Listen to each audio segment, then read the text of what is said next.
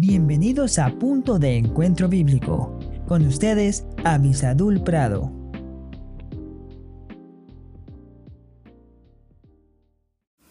Hola, hola, damos gracias a Dios por esta oportunidad que tenemos de estar juntos nuevamente y en esta semana estaremos tratando un tema acerca de la sinceridad y le quiero agradecer a Dominic Carpio quien se ha tomado el trabajo de darnos esta serie de estudios. Sin más, vamos a Deuteronomio capítulo 30, versículos 1 y 2. Dice así la palabra de Dios.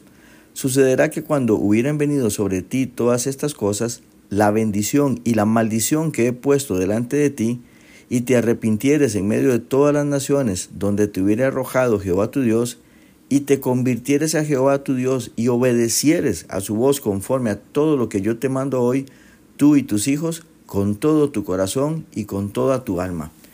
Y tenemos aquí entonces un pasaje donde Dios nos hace ver que algunas veces nosotros no entendemos que las cosas tienen dos caras. Por ejemplo, todos quisiéramos siempre tener la bendición de Dios, pero cuando no obedecemos puede estar también implícito el castigo de Dios.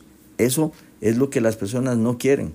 Acabamos hace un tiempito atrás de celebrar el nacimiento de Jesús y prácticamente el mundo entero celebra el nacimiento del niñito Dios, pero no quieren saber nada del que murió en la cruz del Calvario, menos todavía el que con mucha autoridad enseñó la voluntad de Dios, la palabra de Dios. Pero cuando nosotros queremos venir a Dios, tenemos que entender algo muy claro. Dios no puede ser engañado. Así que cuando nosotros somos sinceros delante de Dios, nuestra obediencia está activada. Estamos en modo de obediencia para poder obtener así la bendición de Dios. Pero si queremos ser indiferentes a Dios, también vamos a tener consecuencias. Aquí se, se menciona eh, maldición, por ejemplo.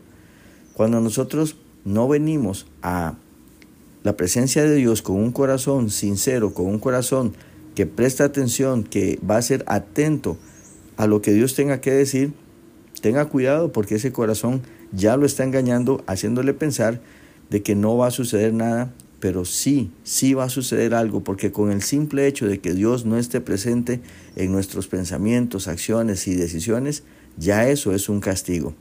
Y no se olvide que Jesús desde la cruz le está llamando diciéndole, ven, ven a mí, porque yo no te voy a echar fuera. Que Dios les bendiga muy ricamente.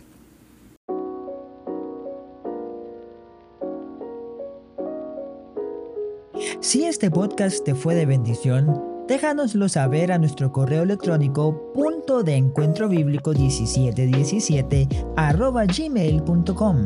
No olvides suscribirte, comentar, dar me gusta y compartir este podcast. Que el Señor te bendiga.